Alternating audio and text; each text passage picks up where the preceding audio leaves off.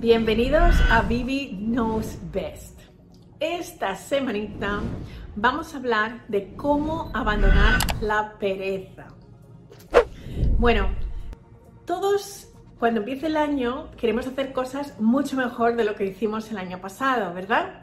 Y seguramente si sufres de este hábito de ser perezoso, de no hacer las cosas cuando realmente quieres hacerlas, lo importante es que reflexionemos y veamos fórmulas para decir bye bye pereza.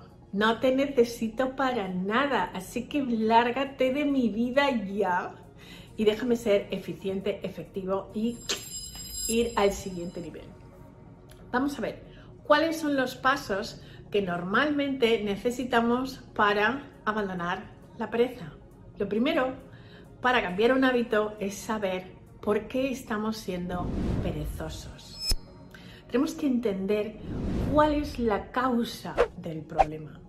Puede ser simplemente que esté reventado. Todo el mundo llegamos a un punto en el que ya dice el cuerpo hasta aquí, la mente, y entonces es normal que el cuerpo te pida dormir mucho más y que ya no puedas ni levantarte de la cama para hacer más cosas. Puede que sea esa razón, pero si no lo es, Puede ser también miedo.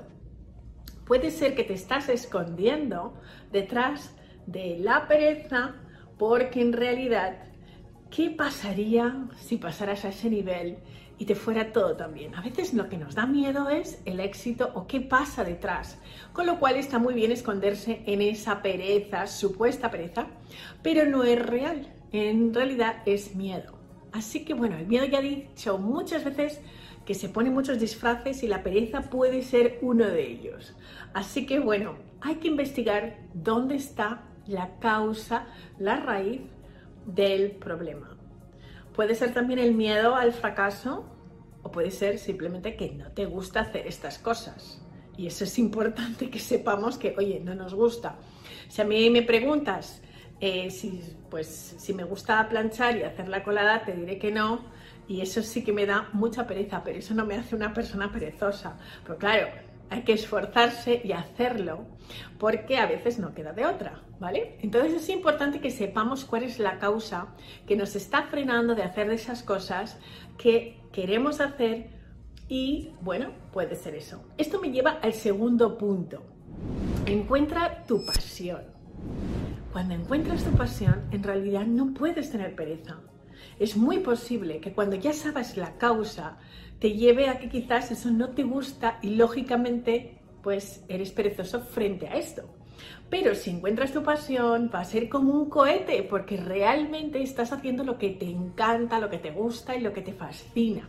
Así que por eso es importante que hagamos primero esa investigación de cuál es la causa del problema, porque si no sabemos cuál es la raíz, es muy difícil cambiar cualquier comportamiento nocivo para nosotros mismos. Y segundo, encontrar lo que realmente nos apasiona y nos entusiasma. Una cosa que es importante también es trabajar de una manera más eficiente y no más duro. Vamos a ver, hay tantas veces que nos han dicho que había que trabajar duro, duro, duro, duro. No, hay que trabajar de una manera inteligente. O sea, cómo trabajar menos y hacer más. Esa debe ser la fórmula. En mi caso, que todavía estoy en un periodo de prueba y investigación, prueba y error, a ver si funciona, a mí lo que me funciona es trabajar en departamentos de tres horitas, ¿no? Tres horas, un descanso, tres horas, un descanso. Pero esos descansos, en realidad, yo no me relajo del todo. Es decir, por la mañana me gusta tomar un descanso ahí a las 11 de la mañana y, o las 12 y me tomo un plátano. Es mi banana time, mi momento banana, ¿no? Y en ese momento, pues lo que hago es ver algún vídeo, repaso clases de francés para no olvidarme del idioma o bien miro algún vídeo que me ayude a aprender algo nuevo de historia o de cualquier cosa. Con lo cual hago tres horas de trabajo solamente enfocada en eso, sin teléfono, sin nada. Luego tengo un momento de descanso para tomar un snack o hacer lo que quiero, pero también la mente no está completamente relajada. Exacto, en ese momento no es momento Netflix, es momento de ponerse algo que te saque de esa zona de concentración, pero que te sientas también que estás aprovechando el tiempo. Eso es más o menos a mí cómo me funciona y boom, luego vuelvo otra vez a otras tres horitas de bastante trabajo. Con lo cual, más o menos, a lo largo del día puedo trabajar entre 4 y 6 horas y realmente he conseguido muchas cosas y eso es trabajar de una manera eficiente y no se trata de trabajar más duro. También otra cosa importante, hay veces que tenemos tanto, tanto trabajo que por supuesto cuando ves esa montaña delante tuyo, pues no la puedes ni escalar, entonces lógicamente estás en estado perezoso, estás pues normal pero hay que pedir ayuda, que no te dé vergüenza pedir ayuda. Y cuando digo pedir ayuda es a tus compañeros de trabajo, a las personas que te rodean, pide ayuda para sacar adelante ese trabajo. Pero si realmente esa vagancia, esa pereza es mental, también pide ayuda. Habla con alguien que te ayude a entender dónde está ese bloqueo para poder realmente salir de esa zona y poder llegar realmente a vivir la vida que tú quieres y hacer los proyectos que realmente quieres, porque si lo quieres hacer, lo puedes hacer. Otra cosa importante. Hmm, esfuérzate, es que no hay de otra. hay que forzarse, hay que hacerlo, sí o sí. En muchas ocasiones esa es la única fórmula de salir. Mirar, durante muchos años yo decía que nunca tenía tiempo para ejercicio porque estoy tan ocupada, entre comillas. Pero me di cuenta de que si dejo el ejercicio para la última parte del día, no lo voy a hacer porque mi sistema no funciona así. Creo que hay que hacer las cosas más difíciles al principio del día. Como realmente era algo que me daba pereza, pues empecé realmente por hacer la primera hora. Y entonces me siento genial. ¿Por qué? Porque he ganado, he ganado a mi pereza, he ganado mi día, me he ganado a mí. Esto me lleva al siguiente punto. Premiate, celébrate. Cada vez que haces algo que te da pereza por lo general, pero lo haces, siéntete bien con ello. Ahora me encanta hacer ejercicio.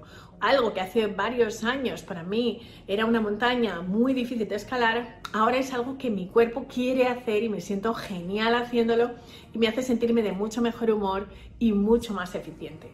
Así que tú busca qué cosas te dan pereza y fuérzate a hacerlo.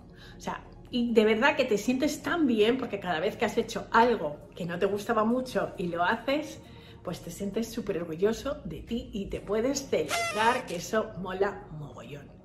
Y a ver, otra cosa importantísima.